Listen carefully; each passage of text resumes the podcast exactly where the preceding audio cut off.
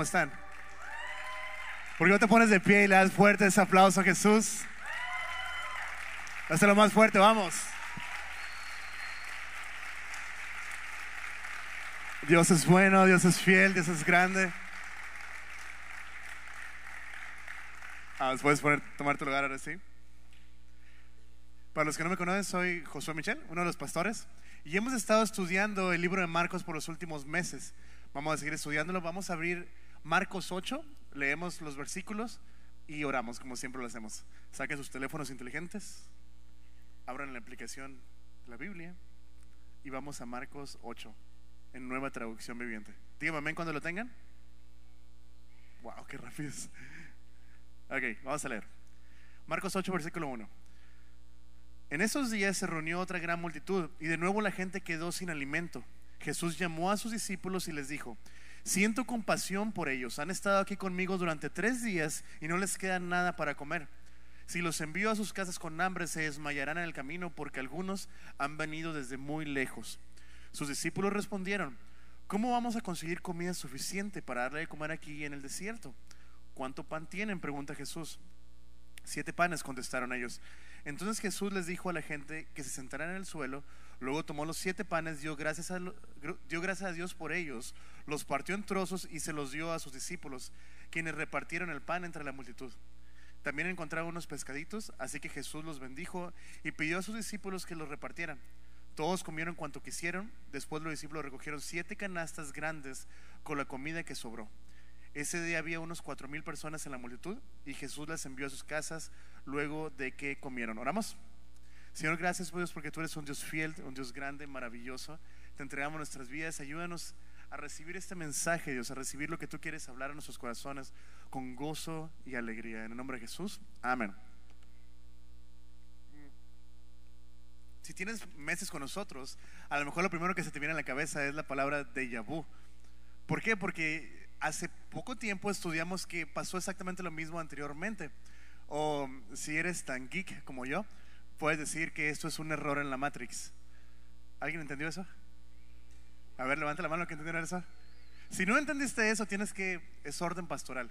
Terminando, te vas y te compras una pizza y te vas a ver la película de Matrix, una de las mejores películas del mundo. Pero bueno, eso no es lo importante.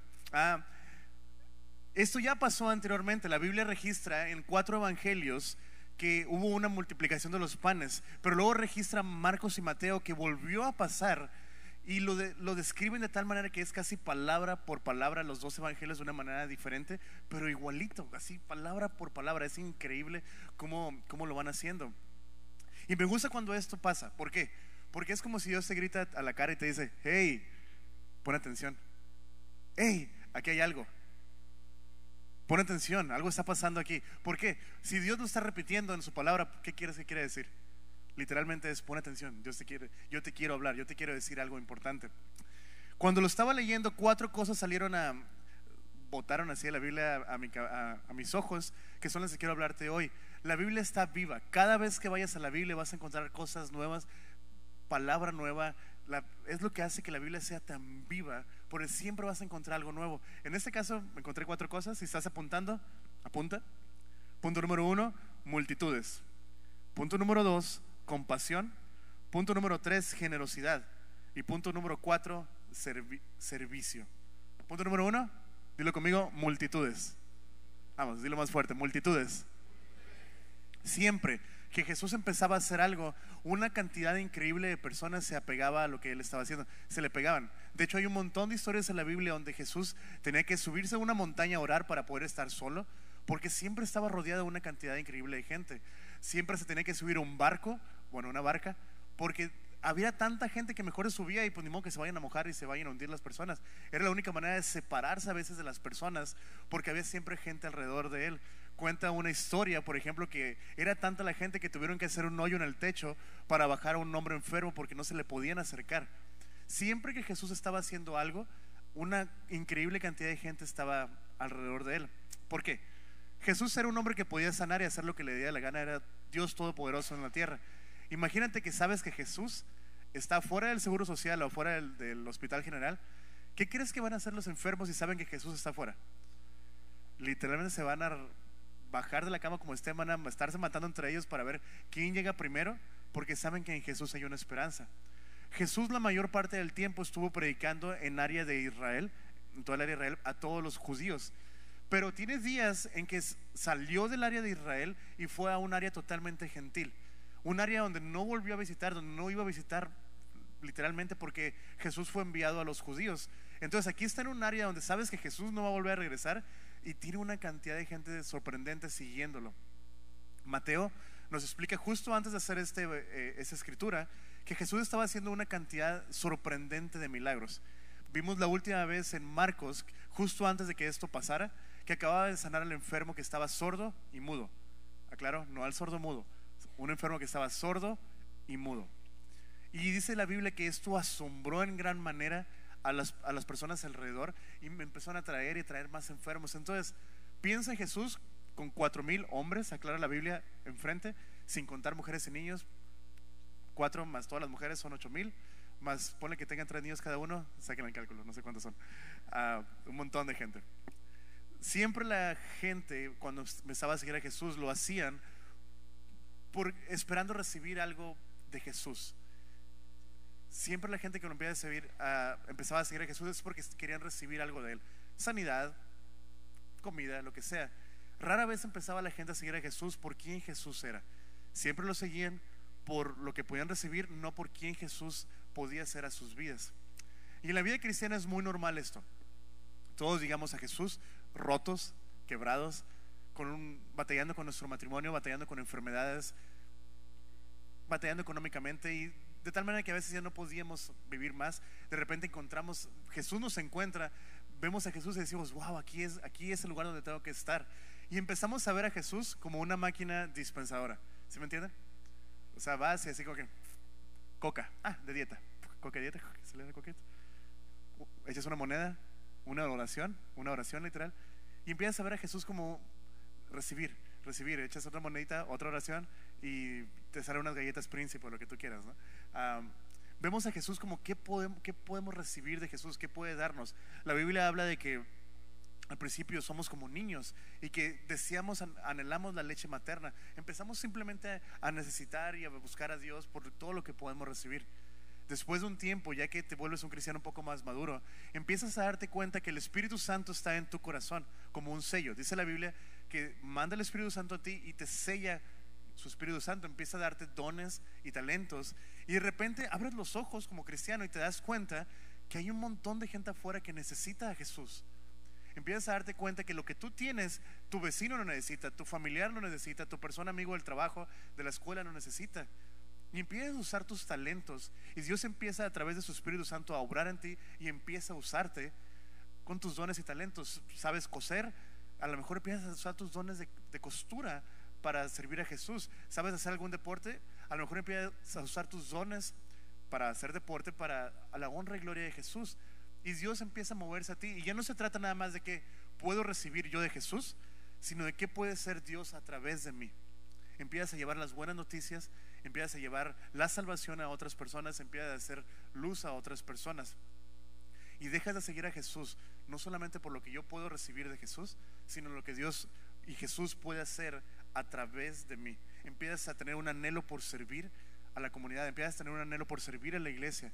Pero bueno, servicio lo vamos a ver en el último punto, nos emocionan. Punto número dos, dilo conmigo, compasión. Una vez más, compasión. Perfecto, vamos a ver versículo número 2 al 3. Dice Jesús, siento compasión por ellos. Han estado aquí conmigo durante tres días y no les queda nada para comer. Si los envío a sus casas con hambre, se desmayarán en el camino porque algunos han venido desde muy lejos. ¿Alguna vez has tenido un dolor en el estómago? No por los tacos, no por los tamales que no debías de haberte comido, no por los tacos de pescado que te cayeron mal, no, no, no. Un dolor del estómago por ver a, a alguien sufrir. ¿Te ha pasado eso alguna vez? ¿Ves algo, una situación específica y dices tú, wow, te, dobla el dolor. Ves, no sé, las personas que han estado sufriendo después de un terremoto en México hace poco tiempo y ves las imágenes, ves las fotos y te dobla y sientes tú, quiero hacer algo. Y algunas personas van y ayudan, pero la palabra compasión en el griego, que fue el original escrito, no se las voy a decir porque no hablo griego y está bien rara, pero literalmente significa, ¿qué creen que significa? La palabra compasión en griego significa intestinos, significa estómago, significa corazón, significa tu parte media. También se usa en connotación cuando quieres decir un sentir de sufrimiento por algo más. Entonces, es ese dolor que sientes que te dobla en el estómago cuando ves a algo o a alguien sufrir. Debo confesarles, fui a Wikipedia y puse compasión. Y por primera vez en mi vida me salió algo bueno en Wikipedia, se los voy a leer. Dice, la compasión es más intensa que la empatía. La compasión es la percepción y la compenetración en el sufrimiento del otro y el deseo y la acción de aliviar, reducir o eliminar por completo la, tal situación dolorosa. El gran predicador Spurgeon predicó un sermón acerca de exactamente esos versículos y me encantó mucho lo que escribió, también se los leo, está muy largo. Supongo que cuando nuestro Salvador miró esto que estaba pasando, aquellos que lo observaron de cerca percibieron que su agitación interna era muy grande. Sus emociones eran muy profundas y luego su rostro lo traicionó. Sus ojos, de sus ojos brotaron lágrimas y vieron que su gran corazón estaba listo para estallar con dolor por lo que sus ojos estaban viendo. Fue movido con compasión. Toda la naturaleza de Jesús se agitaba con compasión por los que padecían. Cuando yo tenía alrededor de 15 años aproximadamente, mi iglesia hizo un viaje a un hospital de niños. Aquí no hay hospital de niños, está muy chiquita la ciudad, pero vivía en Culiacán y es una ciudad muy grande. Y había un hospital literalmente para puros niños. Fuimos con el, con el grupo de personas con la que yo iba y empezamos a orar por los niños. Fue un tiempo muy hermoso de cama en cama, orando por cada niño. Y todos los niños, pues son niños, te abrazaban, te saludaban, querían estar contigo y todo el show. Y estábamos orando. Ya que íbamos a terminar, nos dice la persona que nos estaba guiando, ahora vamos a ir a ese lugar más adentro. Y pues todo así como que, ¿qué será? No? Y vamos con él, abrimos una puerta y era el área donde estaban los niños con cáncer terminal. Al entrar a este lugar, los niños eran diferentes. Ya no tenían cabello, apenas estaban, en cama y apenas podían moverse. Pero aún así eran niños y querían jugar contigo, apenas podían mover las manos y estaban todos adoloridos, todos tristes, pero al mismo tiempo dándote una sonrisa porque fuiste a visitarlos, estaban solos. Ah, fue un tiempo terrible, estaba muy fea la situación. Recuerdo que salimos de ese lugar después de haber orado por ellos y de no quebrarnos en ese lugar. Y en cuanto yo salí, ni siquiera del hospital, de esa área, cruzamos la puerta, sentí por primera vez yo un chavo de 15 años que realmente estaba más interesado en que fui al hospital porque la chava que me gustaba iba conmigo. Uh, me llegó ese dolor, esa compasión y me, recuerdo sentir ese dolor en esta área de, mi estómago, doblarme y literalmente me tiró al suelo en lágrimas de ver a estos niños, de saber que no podía hacer absolutamente nada por ellos, más que orar por ellos, de saber que yo iba a ir a mi casa, iba a comerme un pedazo de pizza, iba a dormir en mi cama calentita, bien, pero esos niños a lo mejor después de dos, tres días ya no iban a estar vivos. Fue un dolor terrible, algo que en mi vida había sentido fue, algo increíblemente doloroso. Ese es el tipo de compasión que Jesús está sintiendo. Un dolor profundo en su corazón por esas personas que estaban en ese lugar. Un dato muy interesante, date cuenta cómo empieza. El versículo 2 dice Jesús, siento compasión por ellos.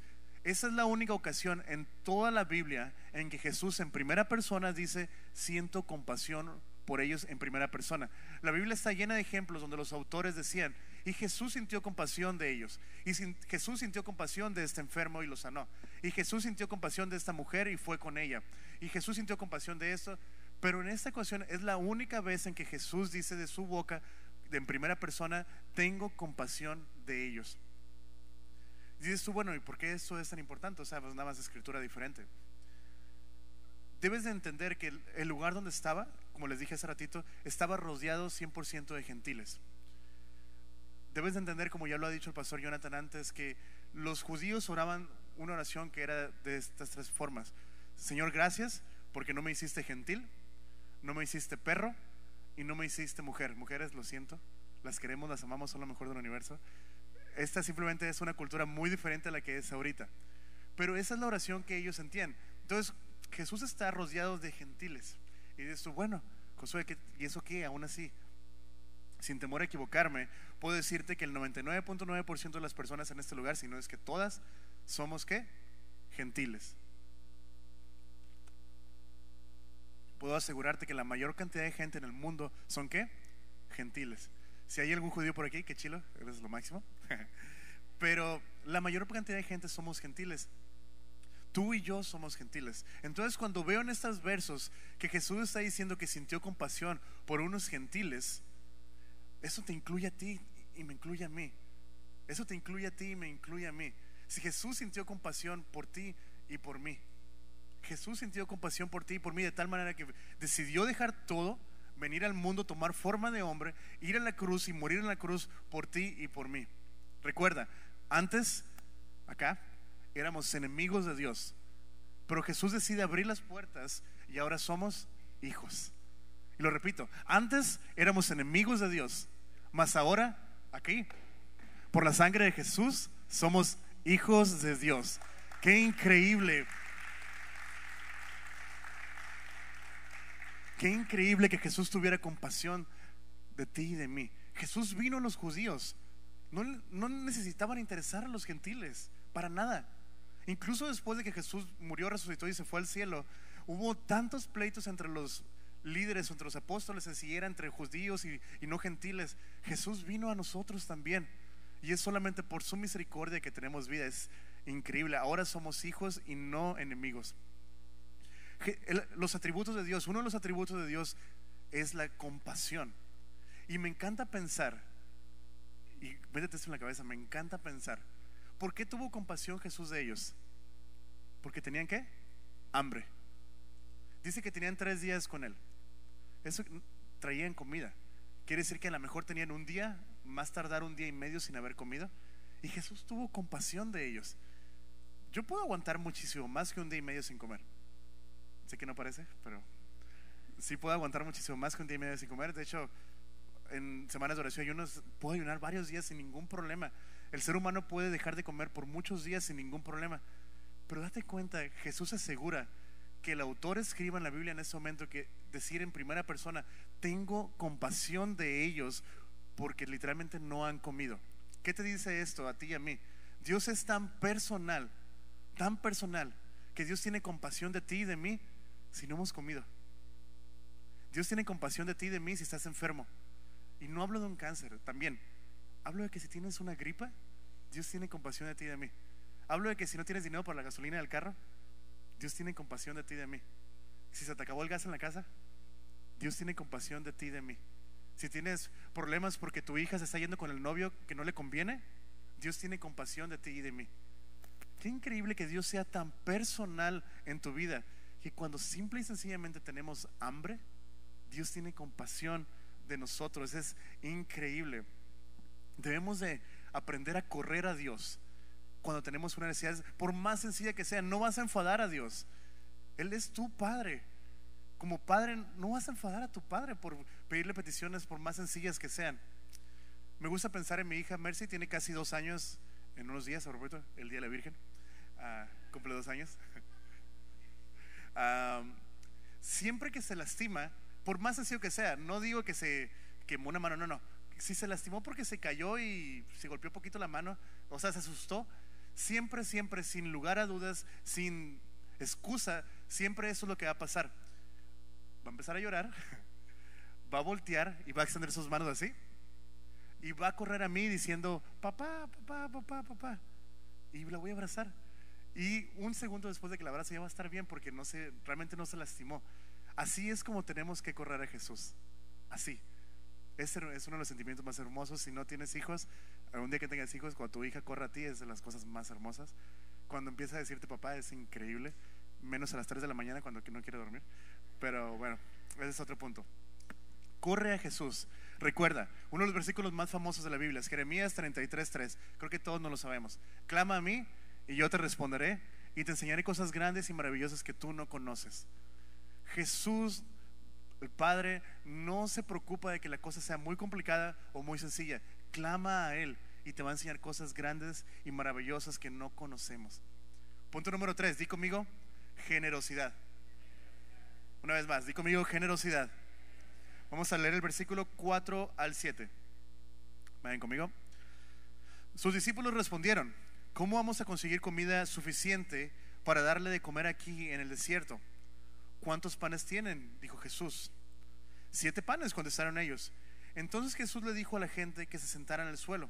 Luego tomó los siete panes, dio gracias a Dios por ellos, los partió en trozos y se los dio a sus discípulos, quienes repartieron el pan entre la multitud.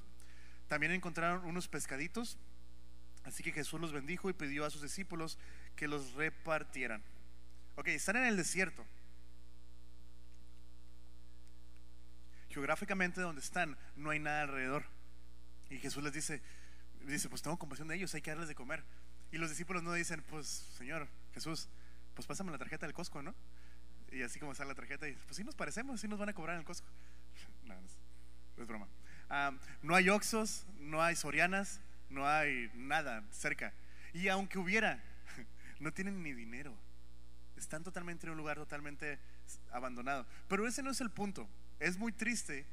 Acaba de pasar hace unos días que Jesús multiplicó los panes enfrente de ellos. Era para que ellos dijeran, ¿y cómo les damos de comer? Jesús, ahí te va, tengo un pan por abajo de la mesa, multiplícalo, hazlo unos 500 y ahí te va un pescadito, pues unos 800, ¿no? Se me el pescadito. Y, y Jesús los multiplica, pero no, ellos dudan y dicen, ¿de dónde vamos a sacar pan? Y eso me hace pensar en mí, no sentí, yo lo confieso. Muchas veces Dios hace cosas tan increíbles en mi vida, tan maravillosas en mi vida. Dios contesta oraciones increíbles que sé que solamente Dios pudo haber sido. Y un segundo después, estoy, Señor, ¿por qué me has abandonado? Dios contesta la oración exactamente como la necesitaba, la cantidad de dinero que ocupaba. Y media hora después, cuando se me acabó el dinero otra vez, es, Señor, ¿por qué me has abandonado? Elí, Elí, la vas a Y te, todo frustrado. Yo confieso y lo hago, no sé tú, no me digas. Pero muchas veces se me olvida lo bueno que es Dios. La Biblia está llena de ejemplos que nos dicen, no te preocupes por cómo vas a vivir, no te preocupes qué vas a comer, no te preocupes de qué vas a vestir, no andes estresado en ese aspecto. Dios soy el Dios del oro y la plata. A diferencia de la vez pasada que pasó la multiplicación, dice la Biblia en Mateo que un niño iba pasando y los discípulos lo agarraron y le, pegaron y le quitaron los panes, ¿no es cierto? Ah, iba pasando un niño y esos fueron los panes y los pescados, que, los peces pescados que multiplicó Jesús. En esta ocasión no. Esta ocasión es muy diferente y me encanta que Jesús se asegura de que pase. Jesús les pregunta personalmente, ¿cuántos panes tienes? ¿Cuántos planes tienes? ¿Cuántos panes tienes? ¿Cuántos panes tienes? No fueron los panes de alguien que andaba por ahí, no. Eran los panes de los discípulos que ellos tenían. Eran su propia guarnición. Era lo que era de ellos específicamente. Jesús les dice, ¿cuántos panes tienes? Seguir a Jesús va a requerir que lo des todo. Jesús, seguir a Jesús va a requerir que des hasta el último pan no sé qué es el pan para ti. Que seguir a Jesús va a requerir que entregues todo lo que tienes. Pero créeme, vale la pena. Créeme, vale 100% la pena. Date cuenta lo que va a pasar más adelante. Jesús multiplica lo poquito que tenías en una cantidad increíble. ¿Por qué? Porque Dios es fiel. La Biblia habla de una historia de una viejita que está entregando poquitas monedas en la ofrenda, en el templo, y que al mismo tiempo hay un montón de fariseos que están entregando una cantidad increíble de, dinero. Y de repente Jesús les dice, les aseguro que la viejita dio más, porque dio todo lo que tenía. Me hace recordar también la película En Busca de la Felicidad. ¿Alguien la vio? Tienen que ver más películas, ¿eh? No es cierto. Ah, hay una escena que me fascinó mucho. Eh, está el actor principal afuera de su trabajo, afuera, y está el jefe, el dueño de todo, que es un multimillonario y está subiéndose a un taxi y le dice el jefe a este muchacho que no tiene ni un 5, Chris, préstame 5 dólares para el taxi. Y saca a este muchacho con su cara toda estresada, como en toda la película, abre la cartera y, se ve que nada más tiene como 6 dólares. Y le dices, eh, ¿puedo ir por la cartera rápido y te la traigo de regreso? Y le dice, no, me tengo que ir. Y así que con todo el dolor del mundo saca los 5 dólares, se los da. Y se nota en su cara así que, ¿y ahora cómo voy a regresar a mi casa? Jesús va a requerir que des todo. Y así como él recibió su recompensa y se hizo multimillonario, whatever, eh, Jesús va a requerir que des todo y va a multiplicar lo poco que entregues. Y vas a decir, ya sabía yo, Josué, ya llegamos al lugar donde nos vas a pedir dinero. Ya sabía, te dije, no teníamos que venir a la iglesia. nos van a pedir dinero, siempre piden dinero. No, esa es de hecho es más adelante, después de la última, de la siguiente canción es cuando son las ofrendas. Pero sí quiero decirte, dar las ofrendas y los diezmos es una muestra a ti mismo de que el dinero no es tu Dios. Es una muestra a ti mismo de que estás siendo generoso y que el dinero no te gobierna. Pero no se trata nada más de dinero, no se trata de eso. Los discípulos solo tenían siete panes, no eran ni siquiera suficiente para ellos. Piensa, ¿son cuántos discípulos? Doce discípulos. ¿Más Jesús? Gracias, yo me con las matemáticas. Más, ponle que había como unas cinco o seis mujeres alrededor de él, ¿cuánto es? Gracias. Y sigue contando. No era ni siquiera suficiente para ellos mismos, para su grupito personal, siete panes y unos cuantos pececillos. Y Jesús decide pedirles su guarnición personal. Jesús te va a pedir todo hasta lo último. Muchas veces me encuentro a mí mismo, mi esposa me dice que soy codo. Soy bien administrado, literalmente. Así me gusta pensarlo, ¿no? No, en serio, eh, me gusta organizar mi dinero, me siento un poquito más tranquilo cuando lo hago así, meter lo que es de la renta en un sobre, lo que es de la esto en un sobre, y así como que ya tienes todo más o menos separado. Pero muchas veces, por más que me esfuerzo, llega el fin de semana y digo, rayos, no tengo ni un 5, ni para ir a comerme una hamburguesa o un café o lo que tú quieras, nada, nada. Pero me he dado cuenta, cuando soy generoso, y a pesar de que parece que no me va a alcanzar, empiezo a ser generoso y apoyo a un misionero, pago mis diezmos y ofrendas, hago eso para apoyar a este lugar acá o lo que sea. Dios de una manera no es natural, es extremadamente sobrenatural. Hace que esos 100 pesos duren muchísimo más. No tiene sentido. En matemáticas no tiene sentido. En economía no tiene sentido. Es solamente Dios haciendo la obra. Hace alrededor de un año y medio aproximadamente, eh, estábamos manejando nuestro carro, un carro que tuvimos que cambiarle el motor dos veces porque uno mi esposa le pegó por abajo y se tiró todo el aceite y se echó a perder. Y la segunda, lo mismo.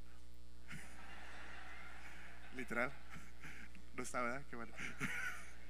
Ah, pero estábamos a gusto, o sea, decíamos, el carro apenas anda, pero pues tiene quemacoco.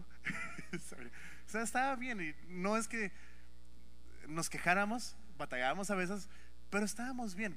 Ah, tenía meses ya viendo la manera en cómo podíamos conseguir otro carro, porque pues de plano a veces nos dejaba tirados, se calentaba, etcétera, etcétera, no era un show. Y no es que estuviéramos quejándonos, pero ocupábamos un carro, ya tenemos una bebé. Entonces ya andábamos viendo cómo conseguir otro carro. Estábamos así de pedirle dinero prestado al abuelo de Tiffany en Estados Unidos para que nos pudiéramos comprar un carro. Pero cuando llegamos al punto en que nos preguntó, ¿y cómo, nos van a, cómo me vas a pagar?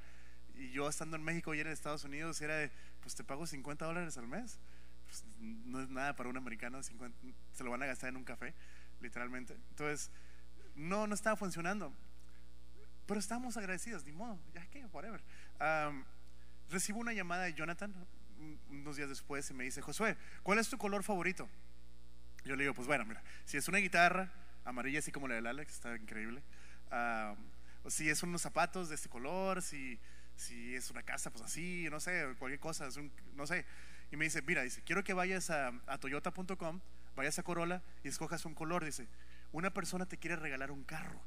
Yo sigo que, había escuchado esas historias. o si quieres llamarlas, había escuchado esas leyendas. Sí, de amigos pastores muy allá, muy allá, que decían, me regalaron un carro, me regalaron una casa. Y así volteé a verlo así como que, qué espiritual eres. Dios tiene que amarte más a ti que a mí.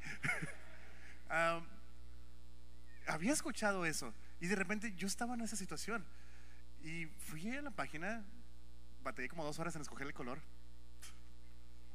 ni el caso, y de repente Dios decide mostrarme que lo que yo me hubiera podido endeudar muchísimo por años, que lo que yo hubiera podido esforzarme ahorrando, ni siquiera había, hubiera podido alcanzar a comprar un carro el año, jamás, jamás, nunca. Literalmente nunca hubiera podido comprar un carro al año. Y Dios me dice, ¿sabes que yo soy el dueño del oro y la plata? Yo soy el que te voy a proveer todo. Y ahí está un carro del año. Batallé tanto para pagar el seguro. Pero Dios nos proveyó un carro. Y es increíble, es maravilloso, lo disfrutamos cada día y le damos gracias a Dios cada día por eso y por muchas otras bendiciones. Misma situación. eh, esperábamos recibir un dinero cuando iban a ser Hazel Grace, nuestra segunda hija. Y como a los creo que a las 7, 8 meses nos dimos cuenta que no llegó el dinero nunca y pues no habíamos ahorrado para el parto. Cuesta 26 mil pesos aproximadamente eh, un parto. Entonces, y mi esposa es americana, no es de que pueda ir al Seguro Social a, aliviarse en, en, el Seguro Social. Y ahí estamos, y mis amigos saben, empecé a vender pedales de guitarra, empecé a vender esto acá, empecé a vender ahí, pero de 50 50 dólares, pues no llega a, los 2 mil dólares que ocupas para pagar el, hospital. Y Dios literalmente habló a mi corazón y me dijo, ¿sabes qué? Despreocúpate, todo va a estar bien. Por primera vez en mi vida, literalmente por primera vez en mi vida, me relajé. Dije, ok, es tu rollo. Y sí, dos días antes, tres días antes de, que nacía eh, la bebé, llegó una persona, ahí está. Digo, wow, wow. O sea, no digo que va a ser tu situación todo el tiempo, no va a ser mi situación todo el tiempo. No siempre Dios va a llegar milagrosamente y ahí te va. Hay que trabajar. No te endeudes con la Coppel. No compres cosas que no tienes que comprar. No vayas a Costco esta Navidad con tu aguinaldo y te compres una tele de 70 pulgadas que cuesta 50 mil pesos. Ni el caso. No, no, no. No es por ahí. Sé fiel en lo poco que tienes. Sé fiel con lo poco. Y Dios te va a bendecir en lo mucho. Sé fiel. Honra. Honra a tu familia. Bendice a tu familia. Y Dios te va a bendecir. Jesús entregó todo por ti. Creo que es importante que nosotros entreguemos todo por Él. En confianza que Él lo va a multiplicar. Que Él nos va a multiplicar. Te animo a que lo hagas. Punto número cuatro. Di conmigo. Servicio. Dile una vez más. Servicio. Sorry, es el último servicio, ya se me está secando la voz. Versos 6 a 9, léelo conmigo. Entonces Jesús le dijo a la gente que se sentara en el suelo. Que sentara en el suelo. Luego tomó los siete panes y dio gracias a Dios por ellos. Los partió en trozos y se los dio a sus discípulos, quienes repartieron el pan entre la multitud. También encontraron unos pescaditos, así que Jesús los bendijo y pidió a sus discípulos que los repartieran. Todos comieron cuanto quisieron. Después los discípulos recogieron siete canastas grandes con la comida que sobró. Ese día había unos cuatro mil personas en la multitud y Jesús las envió a sus casas luego de que comieron. Jesús no solamente usa los panes de los discípulos, Jesús usa a los discípulos para servir. Jesús no solamente usa los panes de los discípulos, Jesús usa a los discípulos para servir. Y quiero que lo entiendas bien, están rodeados de puros gentiles Recuerda lo que te dije al principio. Para los judíos los gentiles son perros. Son lo más bajo. Nadie quiere ser como ellos para ellos. Y Jesús manda a servirles a estas personas que ellos se consideraban superiores. Admiro a los discípulos. En ningún momento dijeron, no, no, ¿cómo crees? Yo sirviendo a un gentil. No, no jamás. En ningún momento dijeron, Señor, esto es muy poco para nosotros, servir panes es muy poco. A mí mándame expulsar demonios, sanar enfermos, predicar el Evangelio. Pero servirle a los gentiles, no, no, no. Mejor lo delegamos. Mejor mandamos a aquellas mujeres. No, no. Mejor mandemos a aquel grupito allá que no está haciendo nada. No. Gozosos, con alegría, van y empiezan a servir los panes. Y no solamente eso, cuando terminaron de comer, fueron a levantar siete canastas grandes de panes. La palabra canastas en griego en este lugar no habla de canastitas, habla de canastas donde cabía una persona entera. Una canastotas. No solamente sirven la comida, también van y recogen la comida después de eso, porque Jesús es ecológico y no contamina, no deja cochinero por todos lados donde vive. No. Levantan toda la comida que quedó. Y no solamente eso, no lo dice la Biblia, pero más adelante dice que los discípulos no tenían comida. ¿Qué quiere decir esto? Lo más seguro es que los discípulos, Jesús, le pidió a la gente que se estaba yendo que se llevaran el pan, de poco a poco. Ves a unos discípulos sirviendo, unos discípulos que no están delegando, unos discípulos que entregan todo de ellos. seguir a Jesús va a requerir un servicio constante. Seguir a Jesús va a requerir que a veces te vas a cansar, pero vale la pena. Vale la pena por llevar el Evangelio. Vemos en esta en este pedazo, una imagen de la iglesia increíble. Tenemos una multitud con hambre. Tenemos una multitud que puede desfallecer en el camino. Tenemos una multitud que viene desde muy lejos a ver qué está pasando. Pero tenemos una iglesia con un Dios todopoderoso que es el pan de vida capaz de multiplicar los panes. Tenemos personas que están dispuestos a darlo todo. Tenemos personas que están dispuestas a servir de todo su corazón. Los discípulos estaban dispuestos a servir de todo corazón todo el tiempo. constantemente, hacer lo que Jesús les dijera, porque es lo que estaban viendo en su maestro, servicio constante en todo tiempo. Me convertí cuando tenía aproximadamente 12, 13 años. Mi papá me obligó a ir a la iglesia y gracias a Dios, aunque no me diera nada por el resto de mi vida, me llevó a la iglesia y aquí estoy. Dio salvación, literalmente. Me obligó a ir a la iglesia.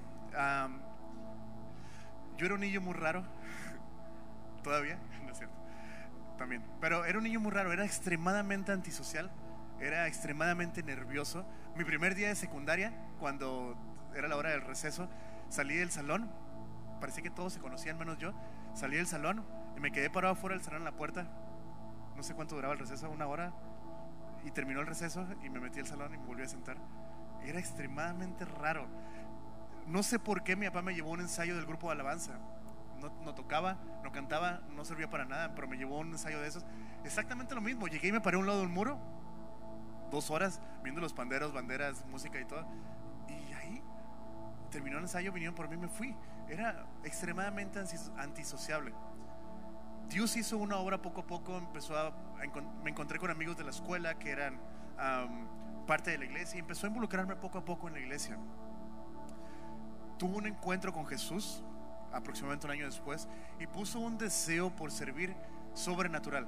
Un deseo por servir que no entiendo, nunca entendí, no tiene sentido hasta la fecha, todo el tiempo, todo el día. Puso un deseo sobrenatural. Recuerdo estar en la secundaria y en la prepa desesperado porque se acabaran las clases para ir a la iglesia a hacer algo nunca, hasta la fecha no logro entender, no tiene sentido la pasión tan fuerte que puso por servir. Recuerdo salir de la preparatoria, ir a la oficina de la iglesia y ir con la persona que estaba encargada, recuerdo su nombre era César Hinojosa, cantaba muy bonito, me acuerdo. Ah, y llegar a él y decía, César, dame algo que hacer, quiero estar, quiero servir. Si quieres que barra, si quieres que trapee el, el, auditorio, lo que sea, quiero servir, quería estar en la iglesia. Él me dio mi primer ministerio algunos de ustedes van a recordar esto, pero otros van a decir, ¿y eso qué es? Mi primer ministerio en la iglesia fue ser el chavo de los acetatos. ¿Alguien sabe qué es eso? ¿Sí? ¿Alguien aquí fue su primer ministerio también? los acetatos. Era un plástico, no sé qué sería, transparente, que escribías con un Sharpie, rogándole a Dios que la persona que escribiera tuviera bonita letra y no se equivocara con falsa ortografía. Y lo ponías en esta caja, así grandota, que parecía una máquina del tiempo con una cosa aquí que tiraba una luz, entonces ponías la hoja rogando a Dios que no la pusieras al revés también. Y aparecía ahí arriba. No teníamos proyectores. No sé si no había o estaban muy caros, me imagino. Ah, y eso es lo que usamos para, para que la gente pudiera cantar en lugar de proyectores padrísimos que tenemos ahorita. Uh, ese fue mi primer ministerio. Después de un tiempo, uno de mis vecinos, que se volvió uno de mis mejores amigos, ah, me invitó a participar en un ministerio. A este muchacho nadie lo quería, me acuerdo, era muy rebelde, era baterista, a lo mejor por eso no lo querían. es cierto. Era muy rebelde y nadie lo quería. Ah, pero él estaba encargado de uno de los ministerios más chilos, bueno, literalmente el ministerio más chilo en toda la iglesia, que es el ministerio del sonido. Me fascinó, me fascinó. Literalmente vi la cosa de esa y dije, wow, yo quiero aprender. Y aprendí a conectar y desconectar, despedazar todo el equipo. Me fascinó el equipo de sonido hasta la fecha veintitantos años después me vas a ver ahí metido todo el tiempo porque me gusta el área de sonido, pues algo que me fascina. Poco a poco fui sirviendo, sirviendo, sirviendo sin sentido, pasando mucho tiempo en la iglesia. Cuando Pastor Jonathan empezó a ser pastor aquí en la iglesia, pasábamos incontables horas aquí en la iglesia. Antes de casarnos, solterones los dos, literalmente llegábamos a las 7 de la mañana a la iglesia, nos íbamos a las 10 de la noche, no estoy seguro que hacíamos todo el día, pero hacíamos un montón de cosas. Pintar esas letras de allá, pegar ese mosaico de allá, construir todo esto, poner luces, investigar en YouTube cómo se usan todas estas luces para no tener que pagar mucho dinero, ah, investigar qué, equipo de sonido. Teníamos que hacer, no teníamos dinero. Entonces teníamos que buscar manera de cómo aprender a hacer, a usar aparatos. Bendito Dios, gloria a Dios por YouTube. Aprendimos demasiado ahí. Instalando cables. Los dos para que vean a, qué nivel. Los dos tenemos pánico a las alturas, increíble. Jonathan iba así de un pánico horrible. Y teníamos que instalar luces aquí arriba. Entonces armamos el andamio aquí arriba. Eh, y Jonathan, con todo y su miedo, fue más valiente que yo. Él sí se subió al andamio hasta el último piso. Uno de los sustos más fuertes que tuvo en su vida, alguien se le ocurrió poner maderas de aquel lado del andamio con las llantitas puestas. Entonces el aparato empezó a caminar así, caminar, caminar así. Y de aquí a, un, a unos centímetros logré agarrar el andamio y me sentí poderosísimo. Y, y salvar al pastor. Ah, pero hacíamos, hacíamos, y hasta la fecha, hacemos de todo. De todo, de todo. ¿Por qué? Porque hay un deseo de servir. Creo firmemente, intensamente, que servir en tu iglesia local es una de las cosas que más te va a hacer crecer como un cristiano. Lo repito, creo intensamente que servir en tu iglesia local es una de las cosas que te va a hacer crecer más como cristiano. Creo intensamente que servir en tu iglesia local te va a hacer descubrir que tienes una familia y que no estás solo. Creo firmemente que el deseo de servir es un resultado de que Dios está obrando en tu vida. Y repito este último. Creo firmemente que servir, el deseo de servir es un resultado de que Dios está obrando en tu vida. Jesús vino a servir. Y a lo mejor me puede decir, Josué, es que la verdad no tengo ganas. No me interesa, me caen gordas las personas. No son dignos de que yo sirva. Y quiero leerte algo que escribí porque no me lo aprendí de memoria. Jesús el alfa y el omega, el gran yo soy, el león de la tribu de Judá, la luz del mundo, el creador, en que todas las cosas son sustentadas, el amén, el sol de justicia, el unigénito del Padre, el principio y el fin, Aslan, el rey de reyes, el señor de señores, Dios mismo, estuvo dispuesto a dejar su trono, tomar forma de hombre y venir a lavar los pies apestosos a sus discípulos. El Dios Todopoderoso estuvo dispuesto a dejar todo y venir a servir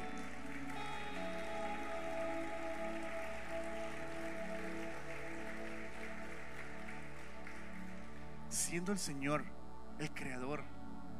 Todo está sustentado en Él. Él creó todas las cosas.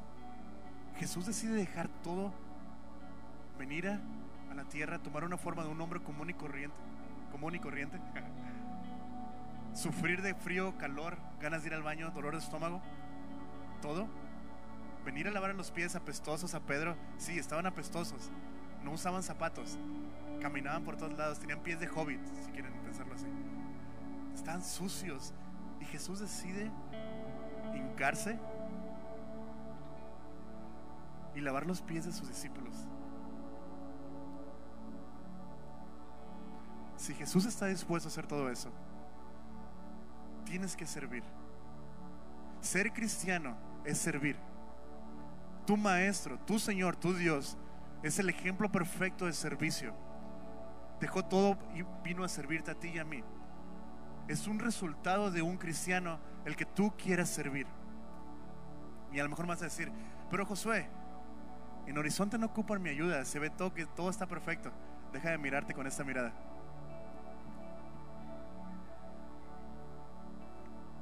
No tienes idea de la cantidad de ayuda que ocupamos. Por darte un ejemplo, Iván estuvo dos días ayer y antier acomodando el equipo, todo el día aquí acomodando el equipo para que hoy todo estuviera funcionando perfectamente. Dos días enteritos. Come on. Hay gente despierta desde las 6 de la mañana limpiando los baños, limpiando los pisos porque llovió. Y si caminas en ese pedazo te vas a resbalar. Y están haciéndolo por ti y nadie los ve. Ahí están. Hay un montón de gente en media operando cámaras que apenas le entienden Yeah. Y aún así, el servicio anterior tuvo, el primer servicio tuve que ir a ayudarles con la transmisión porque estaba fallando. Yo aquí predicando, sí, pero también tengo que ir a apoyar allá. En el servicio anterior se le acabó el micrófono, las baterías del micrófono de Abraham. Por allá de Abraham. Alguien tiene que cambiárselas. Entonces corrí, le cambié las baterías. Es servicio, es un deseo de ayudar a alguien más. Es un deseo y una pasión de apoyar. Ok, me dices, no quiero servir en Horizonte. Está bien, está bien, no pasa nada. Casa Horizonte, nuestro orfanatorio, necesita manos todo el tiempo, todo el tiempo. Ok, no quiere servir en Casa Horizonte. Casa Keila ocupa manos todo el tiempo. Nuestro lugar y casa para mujeres eh, de la trata. Ok, no quiere servir en, nada que tenga que ver con Horizonte. Hay un montón de orfanatorios que ocupan ayuda. Génesis 10 ocupa ayuda. YWAM necesita ayuda. Jocum. Yugo necesita ayuda. Ok, no quiere servir en nada que sea cristiano. Hay un montón de orfanatorios afuera que no son cristianos que ocupan manos todo el tiempo. Hay un montón de asilos de ancianos afuera que ocupan tus manos para poder ayudar a esos viejitos que apenas pueden levantarse ya y que han dado toda su vida y ahora están solos. si no quieres impactar a la ciudad, a lo mejor tu vecina de enfrente ocupa ayuda con sus niños para poder ir a trabajar porque es una madre soltera. A lo mejor tu compañero de trabajo se le descompuso el carro y ocupa raite porque está lloviendo. Te lo digo como padre. ¿Qué tal si en lugar de quejarme porque los fuegos del parque Revolución o Constitución ah, están todos rotos, gasto 200 pesos, compro madera y los arreglo? ¿Qué tal si en lugar de quejarnos por todo el grafiti en toda la ciudad, compro poquita pintura y empiezo a pintar una pared? Imagínate el impacto que tendríamos en la ciudad. Imagínate el impacto que tendríamos en nuestros gobernadores.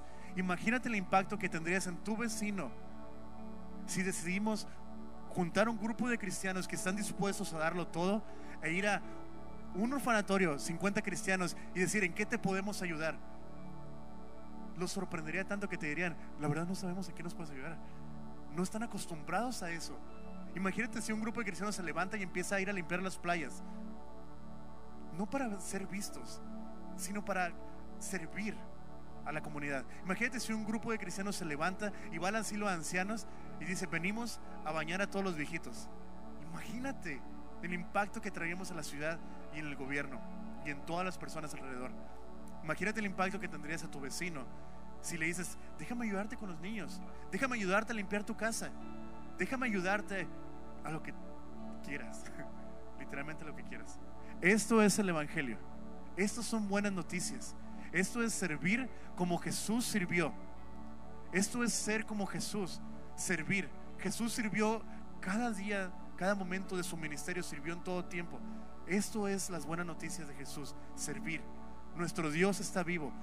Murió en una cruz, resucitó al tercer día, se fue al cielo, pero ahora está la iglesia, su iglesia, tú y yo, nosotros somos tú, su iglesia. Nosotros lo representamos a Él. Seamos luz al mundo. Seamos la sal. Démosle sabor a la tierra. Démosle vida a la tierra por lo que podemos hacer por ellos. Y dejar de querer recibir nada más. Y empecemos a dar. Empecemos a servir a nuestra comunidad. Empecemos a amar a nuestro prójimo como Jesús lo ama. Empecemos a tener compasión por las armas que se pierden sin Cristo y sin esperanza. Seamos la diferencia. Más allá de partidos políticos, más allá de todas las cosas, seamos la iglesia, la luz del mundo. Representamos a Jesús. ¿Te imaginas el impacto? ¿Por qué no te pones de pie y oramos juntos? Señor, gracias porque tú eres el Rey de Reyes. Señor, tú eres nuestro Señor. Te glorificamos a ti. Tú eres, tú eres todo para nosotros. Permítenos aprender de ti, de ti que eres el Señor Todopoderoso el ejemplo número uno de servicio, Dios. Queremos amar a la comunidad, queremos amar a nuestro prójimo como tú los amas. Queremos sentir compasión por los que se pierden sin ti, sabiendo que nosotros tenemos la salvación, Dios. Sabiendo que podemos presentarles tu nombre que tú vas a traer salvación a sus vidas. Te entregamos nuestras vidas, te entregamos nuestro corazón. Recibe hoy, Dios, toda la gloria, Rey. En nombre de Jesús. Amén.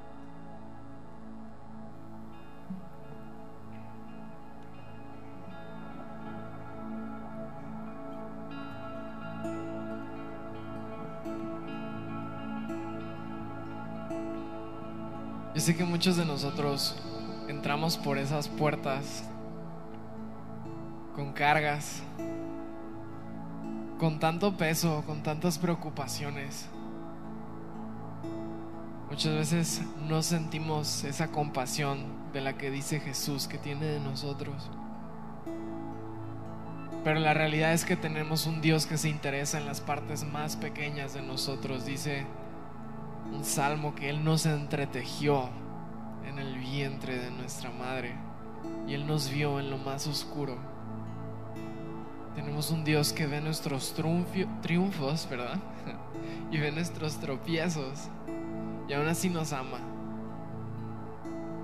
y no nos deja de llamar hijos. Cuando caemos no te llama esclavo, Él te sigue llamando hijo.